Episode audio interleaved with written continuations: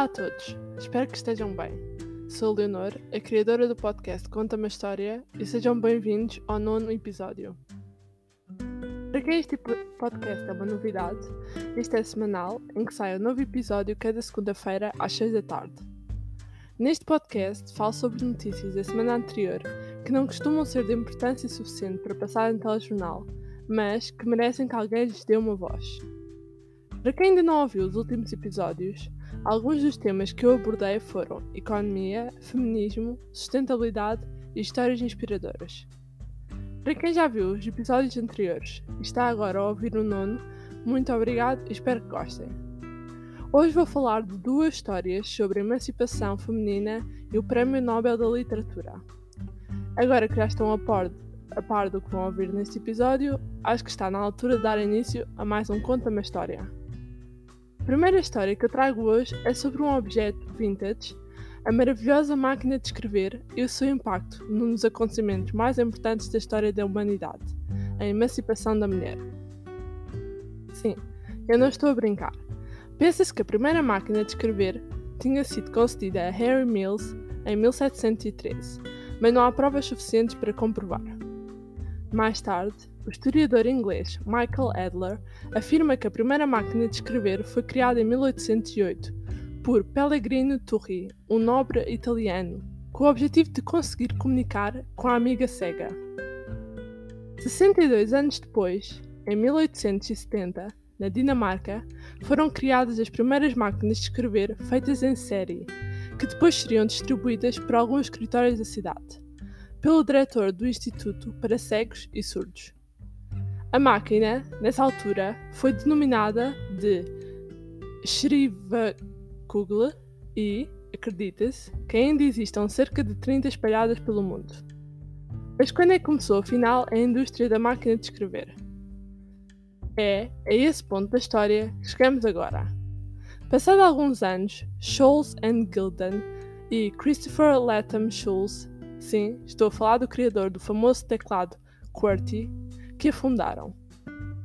Mas as máquinas de escrever não foram logo um sucesso, porque eram caras e a maioria apresentava problemas técnicos. E é precisamente por causa destes problemas técnicos das máquinas de escrever que este instrumento foi um fator que levou à emancipação da mulher. Mas então porquê? Porque como as máquinas de escrever tinham alguns problemas, a indústria das mesmas teve que contratar os primeiros operadores de máquinas de escrever. E quem eram estes, estes primeiros operadores? Eram mulheres, mais conhecidas por datilógrafas.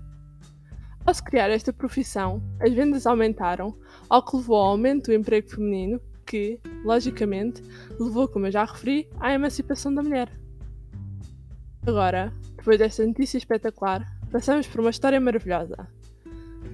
Então vamos lá.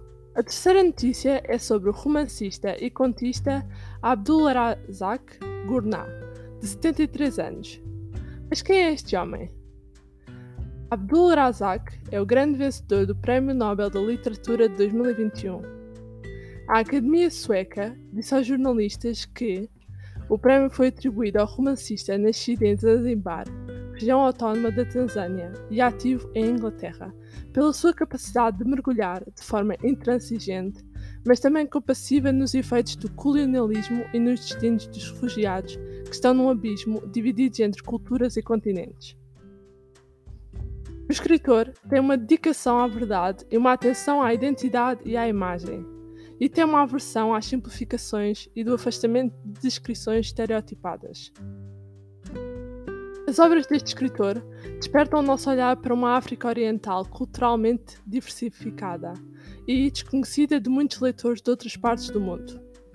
E as personagens dão por si em fendas entre culturas e continentes, entre uma vida que existia e uma outra vida que emerge. É um estado inseguro que não se pode nunca resolver. Mas afinal, quem é este escritor, académico e refugiado? Nasceu na ilha de Zanzibar em 1948 e chegou à Inglaterra como refugiado no final da década de 1960.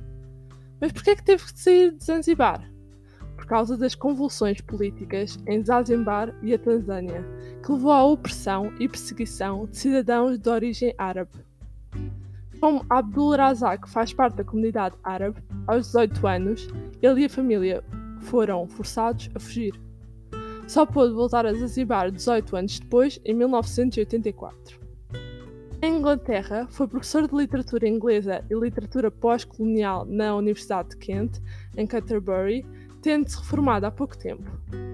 A sua obra mais reconhecida no Reino Unido é a sua quarta obra, Paradise, de 1944. Mas depois disso escreveu Admiring Silence, em 1966, By the Sea, 2001, Desertion, 2005, The Last Gift, 2011, Gravel Heart, 2017 e Afterlives, 2020. Ainda escreveu mais dois livros denominados de ensaios sobre a escrita africana. A editora disse que era justo ele ter ganho o Prémio Nobel, pois ele descreve, das maneiras mais bonitas e assustadoras, refletindo sobre o que arranca as pessoas das suas raízes e espalha pelos continentes. E a sua escrita é particularmente bonita e séria, mas também tem humor, gentileza e sensibilidade. É um dos mais importantes escritores africanos ainda vivos e nunca ninguém lhe deu atenção. Isso desfez-me, tem sido ignorado e agora acontece isto. Por causa da pandemia, este ano não houve cerimónia presencial, mas, se quiserem ver, a Academia Sueca colocou à disposição o vídeo em que é escolhido o vencedor. E com isto, terminou o nono Conta-me a História. Se ouviram até aqui, muito obrigado. Espero que tenham gostado. Se gostaram da minha ideia, partilhem este podcast. Se tiverem notícias que gostavam que eu falasse aqui, alguma recomendação ou só alguma mensagem para mim, vou deixar a página do Instagram na descrição de cada episódio. Sejam felizes e até para a semana para mais um Conta-me História. Adeus!